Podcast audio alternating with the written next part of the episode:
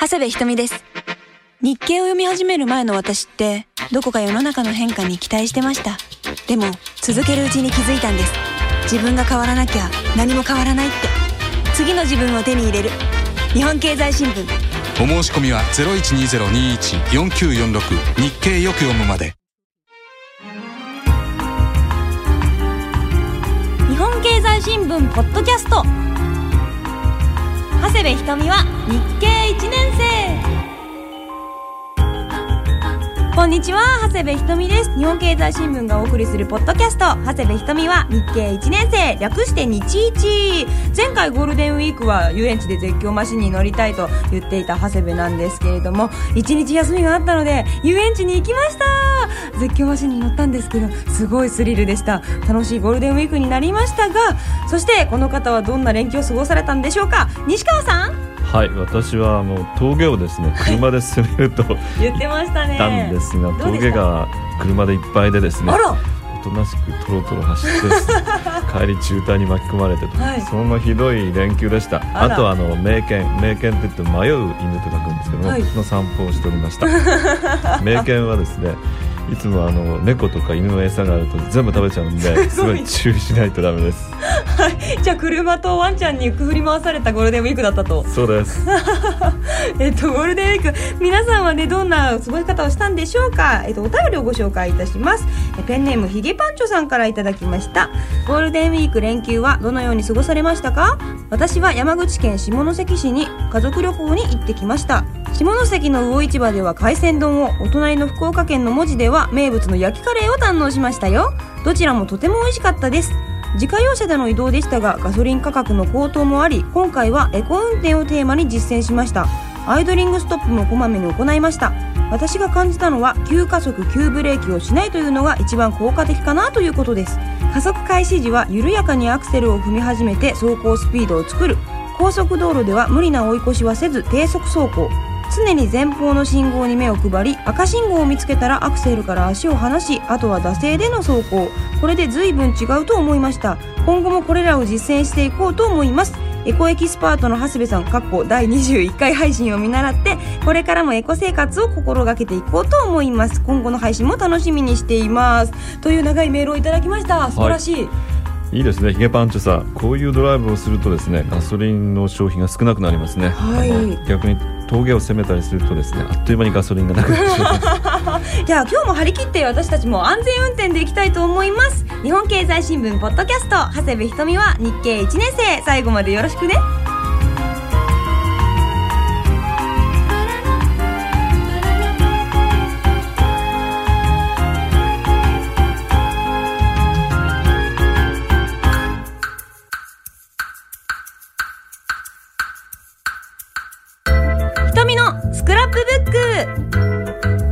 ひとみは日経1年生。最初のコーナーはひとみのスクラップブックです。今日も記事を選んできました。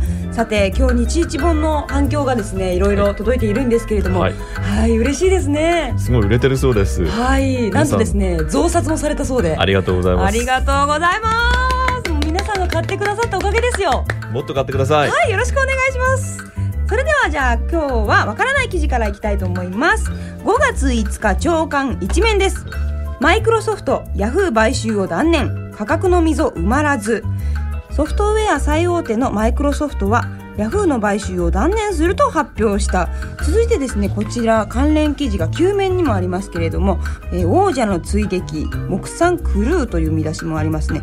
こちらはですね大きな記事ですけれども前取り扱いましたね。そうですね。あの、はい。これはヤフー買収を提案した時にあの一日で取り上げましたはい、結局ダメだったとダいうことでしたけれども。なんか取り上げると全部ダメになりますねそうですね。そういえばそうですね。ブルドッグとスティールパートナーズもダメだったし、そうですねユニクロはバーニーズニューヨークのもダメでしたし。ダメでしたねあ日一で取り上げるとダメというジンクスがあるんですか、そうですねあの企業防衛策を考えている企業の方ぜひですね、はいあの日一に情報を提供していただければ 買収防衛策になるかもしれません。最強ですよ どうなんですかね。今回大きい見出しがついておりますが、えーとこれはなんでダメだったんですかね？これはですねマイクロソフトとヤフーの、まあ、我慢比べっていうんですかはい。どこまであの価格を上げるかというところそこでですね、うん。結局まあ合意できなかったと。はい、買収提案を拒否した時はもっと高くないと私はダメよっていうそうですね。ヤフーが言ってましたけれども。言ってました。はでまああのこの世界のネット検索シェアっていうところを見ていただくと分かるんですけい、えっ、ども、と5月5日の方ですね。そうですね。一面の方ですね。とにかくグーグルが圧倒的なシェア62.8%を占めてるわけですね、でヤフーとマイクロソフトは非常に少ないと。はい、ヤフーが11.9マイクロソフトが3.1%です。そうですね。うーん。だからよ弱いところが一緒になってですね強いグーグルを追撃しようと。はい。その気持ちは多分両方とも同じだったと思うんですが、うん。やっぱりまあマイクロソフトとしてはできるだけ安く買収したいと。でヤフーはですねあのできるだけ高く買ってもらいたいと。そこのギリギリの攻防をやっていたんですが、やっぱりですねマイクロソフトは当初31ドルだったヤフー株式の買収額を33ドルに引き上げましたが、はい。ヤフーは37ドル以上を要求ということで4ドル以上差があるわけですね。じゃあヤフーはこれぐらい出してくれないと私は屈しないわと言っていたところ、そうです。マイクロソフトはそそれは無理だよみたいな無理だっていう感じですね。で結局ダメだったと。ダメだったと。あらじゃあグーグルは嬉しいんですね今。そうですね。怖いマイクロソフトがですね、うん。あのヤフーを買うことができずに強い地位をですねうん。守っていけるなっていうことで、Google 国葬んでるんじゃないでしょうか。うんただあのマイクロソフトヤフーにとってもですね、はい。今回のそのえー、と再編が、まあ、できなかったことでですね、うん。これから厳しくなっていくんじゃないかと思いますね。厳し。くなっていくんですか？そうですね。あのヤフーはですねはいやっぱりこう最近業績があんまり良くないということで、どこかと組まないとグーグルと対抗できないと。はい。でマイクロソフトはまあお金はあるんですけどもこのシェアを見て分かると本当弱いわけですよね、うん。このネット検索の分野ではだからどっかと組まないとこちらも同じようにグーグルに対抗できないと。うん。だからお互いまああの本当は手を握りたいっていう感じはあったんでしょうけども やっぱりお金が絡んでくるとなかなか難しいと。うん。だからこれからマイクロソフトがどう巻き返してくるかどっか他のところを買収するっていう可能性もありますしね。はい。でヤフーの方は経営を立て直してですね、まあ、グーグルに立ち向かなくてはいけないんですがなかなか難しいんじゃないでしょうか5日のですね9面にグラフが載ってるんですけど、はい。ヤフーの株価がガンと上がってる時があって今年の2月の初めの方なんですけれどもこれはなぜ上がったんですか？これはですねヤフーがあの買収案を拒否した時ですよね。はい。そうするとあのマイクロソフトはヤフーを買収するためにさらにその価格の上乗せをするんじゃないかと、そういう思惑ともう一方でですねヤフーをマイクロソフトに取られたくないおあのグーグルがですね新たになんか買収策を出してくるんじゃないかと、そういう思惑でガーンと上がったんだと思います。その前まではですねヤフーはまあ20ドルから25ドルぐらいをいってる株価だったんですけど、今はですね結構30ドルちょっと手前ぐらいまで結構上がってますねこの後も何か動きがあるんじゃないかっていうことを投資家は睨んでるんだろうと思いますね。うんヤフーは上がってるんですけどマイクロソフトは逆に下がってますそうですね。うんやっぱりヤフーを手に入れられなかったと、これは痛いというあことだと思います。そうなんですかこの企業相関図も分かりやすいですけれども今後の展開はどうなっていくんでしょうねマイクロソフトは何かやると思いますし、何かやりますかね、ヤフーも何かしないと生き残れないと、そんな感じだと思います。うんまた取り上げていいのかちょっと分からないところですけれども またダメになっちゃうかもしれませんが気になったらまた取り上げたいと思います。はい。それでは興味を持った記事に行きます、えー5月5日の朝刊働く面。イオン定年延長制度。60歳超意欲引き出す。段階の世代が現場を離れ職場で人手不足の悲鳴が上がっている。定年前より賃金が下がる。再雇用制度で多くの企業が急場をしのぐ中イオンは2007年2月現役時代と同等の賃金で働ける定年延長を導入した。最大の理由はベテラン社員のやる気の維持である。イオンは2006年2月に再雇用制度を導入。それでですねこちらにイオンが定年延長制度のやっている内容が書いてあるんですけれどもすごいんですよ。あの60歳以降65歳までの働き方をですね3通り選択できるんですけれども1番はですね59歳までと同じ条件で働く。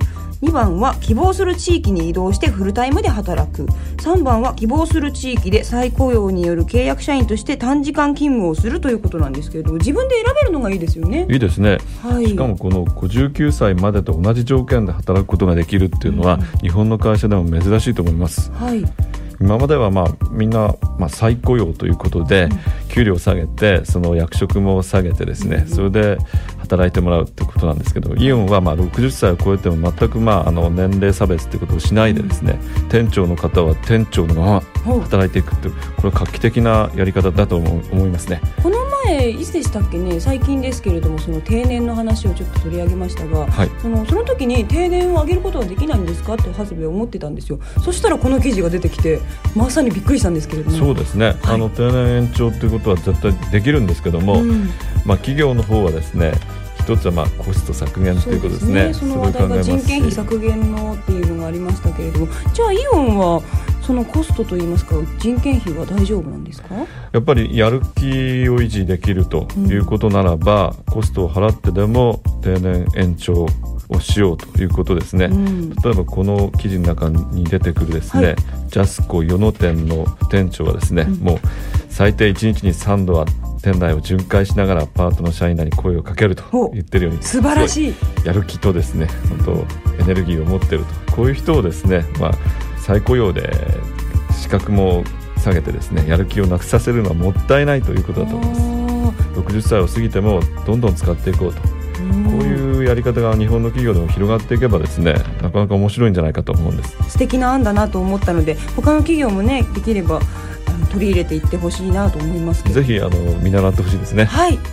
今日の記事は両方とも5月5日の朝刊に載っていますのでぜひ皆さん読んでみてくださいそしてこの記事も今日もスクラップブックに加えたいと思いますこの後は西川さん教えてです長谷部ひとみです。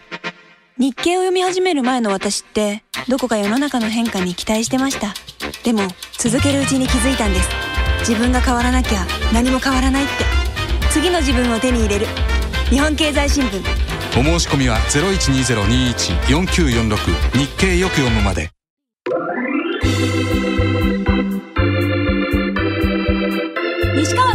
さ日本経済新聞ポッドキャスト長谷部ひとみは日経1年生略して日一続いてのコーナーは西川さん教えてです。この連休ですね私たちはあの峠を攻められなかったりとか ワンちゃんに振り回されちゃったりとか遊園地に行ったりとか遊んだりしたんですけれども皆さんですねゴールデンウィークこんな過ごし方をしましたというメールをいただきました、まあ、その間にですね道路財源のガソリン暫定税率の復活という出来事がありましたけれどものニュースはすごかったですね。びっくりしましたね。あの、ちょうどガソリンの暫定税率がなくなった時に、はい。ガソリンスタンドに並ぶ車のすごかったです。びっくりしました。はい、これ4月頭はあのそうでもないなと思ったんですけれども4月の末がすごかったです。そうですね、はい。あこれじゃ上がってしまうっていうことで満タンにしてしまうとそういう感じだったと思いますね、うん。これもですねいろいろメールをいただいているんですけれども東京日暮れ色さんからいただきました。ガソリンスタンドのガソリンの値段が5月1日からまた3月までの昔の値段に戻って高くなっちゃいました。4月だけガソリンが安かったので4月のガソリンの低い税率が言葉通り暫定税率だと思うんですがまるで反対です。西川さん分かりやすく教えてください。他にもですねこんな質問も来ています。ペンネームしんちゃんさんからもいただきました。最近の気になる記事は道路特定財源の一般財源化についてです。ガソリンの値段が上がるとか下がるとかいったことだけではなく地方での真に必要な道路建設や雇用社会経済に与える影響について教えてください。はい皆さん気になっていることがいろいろあるようなんですけれども。そうですね。あの、はい。東京日暮れ医療さん。はい。この暫定税率の使い方確かにまるで反対ですね、ん。暫定っていうのはですね、えっと辞書を調べてみますと,、はい。えっと本式に決定せずしばらくそれと定めること、ん。臨時の措置はい。と言いながらですね。しばらくの間やってこうっていうそうで意味ですすよね。ちょっとの間ですね。やっとこうということなんですけど、はい。これは1974年度この時にですねあの道路を整備するお金がなくなってこの74年度か2年間の暫定措置としてガソリン税とか地方道路税とか自動車取得税うん自動車重量税うん。これの税率を引き上げてその時から延々と34年間続いているという。暫定じゃないじゃん。暫定じゃないです。よ暫定が20個ぐらい続いてるへー。とそういうことですね。74年っていうと34年前ですか？そうです。でも2年のつもりだったってことですか？最初は2年のつもりだったのでしょうがやめられなくなっちゃった。あららら。でもこの3月まではねあの高いままでした高いままっていうか今まで通りでしたけれども、はい。4月でなくなったじゃないですか一瞬税,、税金が。その間に皆さんがそれを入れてたと思うんですけれども。私もがっつり入れましたが。あ入れましたか？はい、これはですね、まあえー、と与党自由民主党と公明党ですが,、が同じように租税特別措置法っていうのをですねあの国会に出したんですが、はい。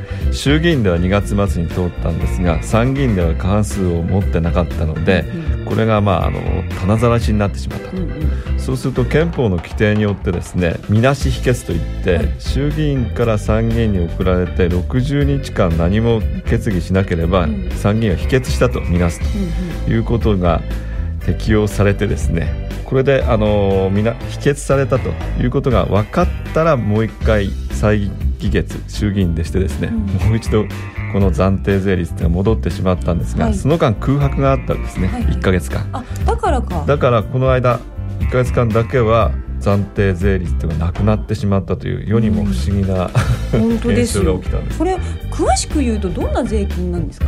先ほど言ったようにですね、はい。その道路を作るためにですね、うん。道路を作ることによって利益を受ける人からお金をもらおうと。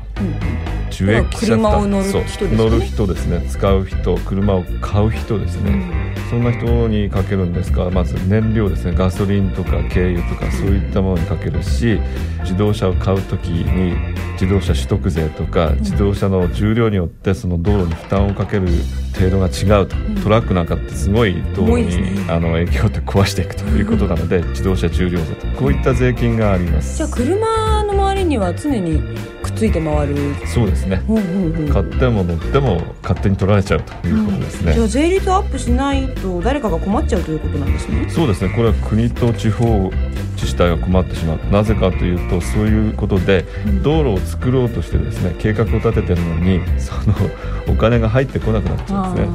歳入欠陥ということで道路工事をストップしたりですねなんか予算の執行を遅らせたりとかそんなことをしてしのぐしかないと。うん。困るのは国と自治体ということです。今回のニュースはすごくこう政治に密着したニュースですけれどもあのこんなメールもいただいています、えーカヤック大好きさんからいただきました。いつもなるほどと聞かせていただいております。最近の政治関連のニュースを聞くとどうにもこうにも腹が立ちます。世界のどこに1ヶ月でこんなに税金が変わる国があるんでしょうか。確かに二大政党で頑張るのもいいです。しかし議論を推し進めていかないと国民は振り回されるだけ。自分たちの政党や権力だけのために動くのではなくてもっと国民のために考えてほしいですね。というこう政治に対して厳しい意見もあるんですけれども。そうですね。本当にその道路特定財源今言った税金ですけどもこれを一般財源化しようっていう話がありますよね。ね。一般財源化っていうとつまりそういう税金の使い道をですね、まあ、自由にしようと。社会保障社会福祉に使ってもいいし他のことに使ってもいい。環境問題に使ってもいい。そういう議論もありますよね。この道路特定財源問題ってなんかいろんなことを考える上でもなパンドラの箱を開けてしまったっていうんでしょうかね。はい。確かにカヤック大好きさんがおっしゃるようにですね1ヶ月でこんなに税金がコロコロ変わってたらたまったもんじゃないですね。1ヶ月与野党は何をしてたんですか？やっぱりあの与党の方はですね何とかして早くこの暫定税率を元通りにしようとうんうん。してたんですけどもその憲法の規定によってですね、はい。1ヶ月間だけはどうしてもダメだったと、うんうん。でもうそれが切れたらですねすぐ再可決して戻そうとしたし野党の方はですね、まあ、あのガソリンが安い方がいいじゃないかということでいろいろ抵抗してですねああのやっていました。じゃあもうまさにこの国会のバトルが 私たちの生活に。そうですね。ただどちらもですねやっぱりお互いの、まあ、主張を取り入れるっていうんでしょうか、うん。なんかこうこの先こうしますよと暫定税率例えば戻るにしてもですねこの先はこうしますってことをもう話し合うとそういったことをやらずにですね自分の主張だけを、まあ、あの強く言ってると日本という国は一体どうなってんだと政治っていうのは機能するのかとそういう批判が出てきますよね。国。会のねじれもよくあの取り上げられていますけれどもあの福田内閣の支持率も最近ね下落していますがここ最近の政治はどうなんですかね？うん機能不全っていうんでしょうか。機能不全？そうですね野党と与党の間では本来だったらこういう大きな問題だったら話し合わなきゃダメですよね、うんうん。その話し合いが全くできていないとできてないんですか？そうですね。対決ばっかりですよね。対決する中でもう選挙を早くやってくれと、うんあの野党の方は言っていますし、はい。与党の方はまあ今衆議院では3分の2以上持ってますから、まあ、選挙はやりたくないと。なんか難しい複雑な状況になってますようね。ん。実際にですね政治の動きが経済に影響を与えているというのはこれまでも勉強してきましたけどこんなお便りが来ています、えーペンネームロックスターさんからいただきました。日本の政治について説明していただきたいです。二大政党になった経緯や日本の政治の仕組みなど分かりにくい日本の政治について説明をお願いします。特に最近の日本政治が海外投資家の不信を買い株価が安定しない状態になっている気がします。二大政党っていうとアメリカみたいですけど日本もそうなっているんですか？そうですね。あの自由民主党と民主党の一応二大政党制というふうになってますね、衆議院では自由民主党と公明党が絶対多数を持ってるんですけども、参議院は逆だと、ん。それがまあねじれ現象なんですけども、なんでこんなふうになるかというと小選挙区制っていうのを導入してるんですね、はい。あの小選挙区制っていうのはその一つの選挙区から一人の議員を選ぶと。代表で。代表を選ぶね。ということですね、はいそうすると大きな政党が有利なわけですよ、うん。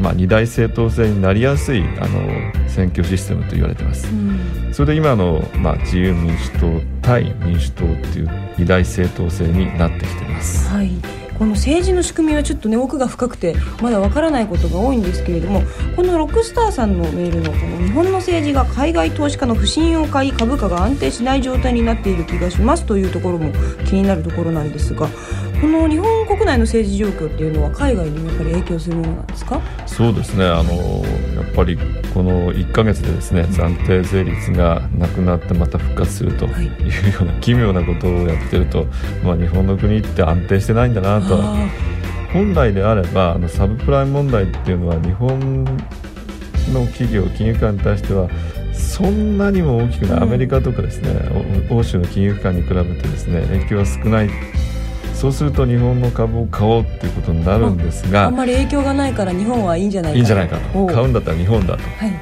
ところがそうなってませんよあね。れ？ということはやっぱりその日本の国のその特に政治のですね、うん安定性とかですねそういうところが微妙に影響してるんじゃないかなと思います。本当日本の政治システムっていうのは機能しないと、うん。こういう国にお金を預けるのは不安かなと思ってしまいますね。国自体の信頼に関わってくるからちょっと怖いですね。困りますね。はい、今日は暫定税率復活から政治と経済の関係について教えてもらいました。この後は日経何でも検定です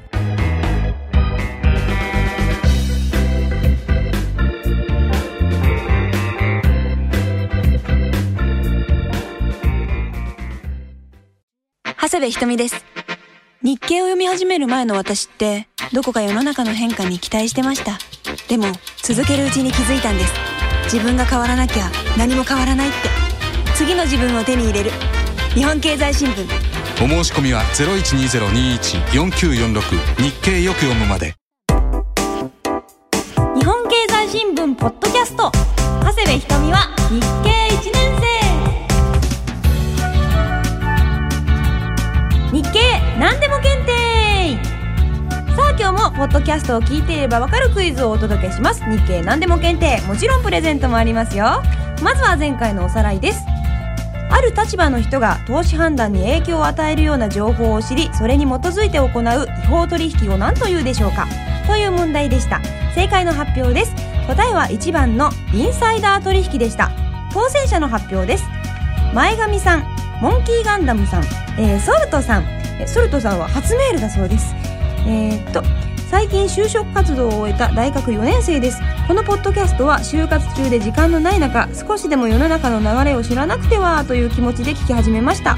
おかげさまで無事内内定をいただき今は一人前の社会人になるべく1回目からこのポッドキャストを聞いています。私西川さんの声の大大大ファンです。なんて知的な声なんでしょう。可愛らしい長谷部さんの声と落ち着いた西川さんの声の魅力もこのポッドキャストを聞き続けている理由だと思います。これからもずっと聞き続けます。そして落ち着いた今日経新聞を取ろうと親にお願いをしようとしているところです。これからも楽しみにしています。頑張ってください。ありがとうございます。あら西川さん大大大ファンですって。本当ありがとうございます。あら西川さんよかったですね。えー、と立川 C さん書店で並んでいる日経1年生の本を見て番組を聞き始めました。番組も分かりやすくて楽しいし文庫本では経済の仕組みや身の回りとのつながりを実感しました。私は株式や投資といったものを一切やっていませんが当たり前だけどそういう人間も経済社会の中にいるんだなと思いました。本の中で一番面白かったのはデパート戦争の話。新宿の伊勢丹や高島屋の改装が地下鉄開通と密接しているとは新宿で買い物をよくする私も気づきませんでした。いよいよでもあの地下鉄開通ですよね。はい。楽しみです。副都心線ですけれどもますます便利になるなと、えーポンさん以上5名の方々にはラッシュジャパンからこの春の新作バスアイテムとフレグランスなど6アイテムの詰め合わせをエコバッグに入れてプレゼントいたします。おめでとうございますそれでは今日の問題はこちらです。今日は暫定税率復活の話をしましたがその暫定税率何年続いたでしょうか？1番3年2番14年3番34年。さてどれでしょうか？西川さんが言ってたような気がします。応募は長谷部ひとみは日経1年生のウェブサイトに応募フォーム何でも検定答えのボタンがありますのでそちらから応募してください。メールの方はひとみアットマークラジオ日経 .jp まで送ってください。締め切りは5月20日の火曜日です。正解した方の中から抽選で5名様に日経大人のバンド大賞の CD をプレゼントいたします。この日経大人のバンド大賞とはどんな賞ですか？はいあの去年ですね第1回やりやりました。はい。えっ、と40歳以上の方がですね2人以上入っていればですねあの誰でも参加できるというバンドのですね、はい。コンテストです。とてもレベルが高くてですね、はい。この優勝したビブセルというグループは本当にあのドラムベースギターボーカル全て素晴らしいです。ぜひ聴いてほしいと思います、はい、長谷部もイベントに出席させていただきまして、はい。そして CD も聴かせていただいたんですけれどももうプロみたいでした。ジャケットには長谷部さんの写真もあります、はい。私のプレゼンターをやっている写真がね。載っていますけれどもですよ。ありがとうございます。もう皆さんね対象に選ばれてもおかしくないんじゃないかっていうクオリティの高さでびっくりしたんですけれど。もあんなにレベルが高いとは思わなかったです。はい。こちらの CD をプレゼントいたします。今年もやりますのでよろしくお願いします。第2回ですバンドをやりたいという大人の方はぜひ参加してみてください。ということで今週は日経大人のバンド大賞の CD を5名様にプレゼントします。日経何でも検定皆さんの参加お待ちしてます。ここで日本経済新聞社からのお知らせです。ただいま日経では日経就職サクセスキャンペーンを実施中です。日経を読んでこのポッドキャストを聞いて就活を成功させようということで今就活を頑張っている大学生の皆さんのためにこのポッドキャスト長谷部ひとみは日経1年生のホームページに日経就職サクセスキャンペーンというリンクボタンをつけました。このリンクボタンから日経を3ヶ月以上お申し込みの方には通常の日経就職サクセスパックに加えてなんと日経1年生限定長谷部ひとみのサイン入りクリアファイルをセットでプレゼントします。それとポッドキャスト長谷部ひとみは日経1年生のフリーダイヤル0120-21-4934 0120-21の4934日経をよく見ようからでも長谷部ひとみのサイン入りクリアファイルを差し上げます。日経を申し込むんだったらぜひこのホームページのボタンかこのフリーダイヤルから申し込んでください。私のクリアファイルがもらえちゃいますよ。就職活動中の皆さん日経を読んでポッドキャストを聞いてこれからも就活頑張ってくださいね。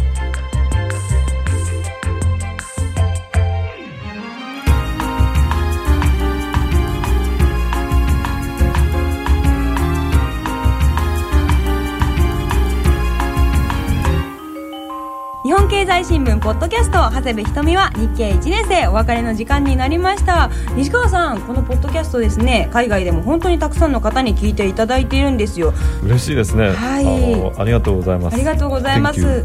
海外からのお便りもいっぱい届いているので今日は海外からのお便り特集をしたいと思います。はい、はい、では1枚目です。ペンネーム海志水さんからいただきました。はじめまして。中国に滞在している海志水と言います長谷部さんのわからないことはわからないと言おうこれ大好きです。もともとラジオ好きなので新聞を直接読むより耳から入るニュースの方が入ってきやすいです。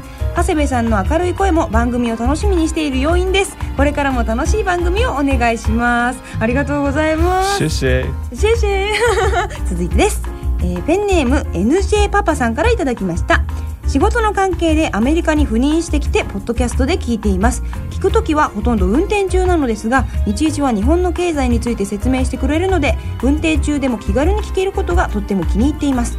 私の住んでいる地域では日本語の放送もほとんどなく日本の書籍を手に入れるのも車で2時間もかかるところに住んでいます。あらやっぱりアメリカだったら英語がいっぱい溢れていますからアメリカって広いですからどちらにいらっしゃるんでしょうかね。どちらにいらっしゃるんですかね。今度週も教えていただきたいですね。そうですね。はい。ありがとうございありがますとうございます、えー続いてです。ペンネームヒロさんからいただきました。カナダのトロントからのお便りです日本から離れて1年長谷部さんと西川さんの楽しく時に真面目な会話に元気をつけてもらっています。日経の CM まずは自分が変わらなくちゃというキャッチフレーズにドキッとしている一人です。政治家の言葉よりもこのポッドキャストのメッセージは日本の経済日本をいい方向に動かせると思っています。いやよくしていかなければいけません。長谷部さんこれからもリスナーに元気を分けてください。ヒロさんはもうカナダで自分は変わらなくちゃっていうふうになってますね。はい、長谷部も日本で変わらなくちゃと思っていますけれども他にもコツコツ FX さんは中国にいらっしゃるそうで日一本は8月日本に帰国した際に購入しようと考えていますとのことです。あとチカリンさんアメリカのウィスコンシン州からいただきました。一時帰国をしようと思ってた前日に財布や航空チケットをなくしてしまって今は家でおとなしくしているというお便りです。あ大丈夫でしょうか？大丈夫ですかね？大丈夫ですかね？そしてこちらもアメリカのひよこさんですね。前回の赤字と緑字の違いについてのお礼のお便りが届いております。はい、この緑字と赤字はまだ解決していませんけれども、ね。誰か知ってる方がいたら続報を待っていますのでよろしくお願いいたします。日本で世界でお家でとあの車の中でだとかですねいろんなところで日一を聞いてくれて本当に嬉しいです。ありがとうございますありがとうございます、はい。こんなにあの海外で聞いていただけるとは本当思ってませんでした。はい、インターネットの強みといいますか強いですね。はい、国境を越えていろんな方が聞いてくれているということでどんどん日一にリスナーを増やしていきたいと思っております。一度海外で、えー、と公開収録してみたいと思いますので。さあプロデューサーさんがいいが何というか さて日本経済新聞ポッドキャスト長谷部ひとみは日経1年生。次の更新は5月29日の木曜日です。お相手は行ってみたい国はイタリアの長谷部ひとみと休みを過ごすならローマでエスプレッソ。日本経済新聞の西川康でした。2人ともイタリアだ。イタリアだ。それでは皆さんまた次回お会いしましょう。チチャオ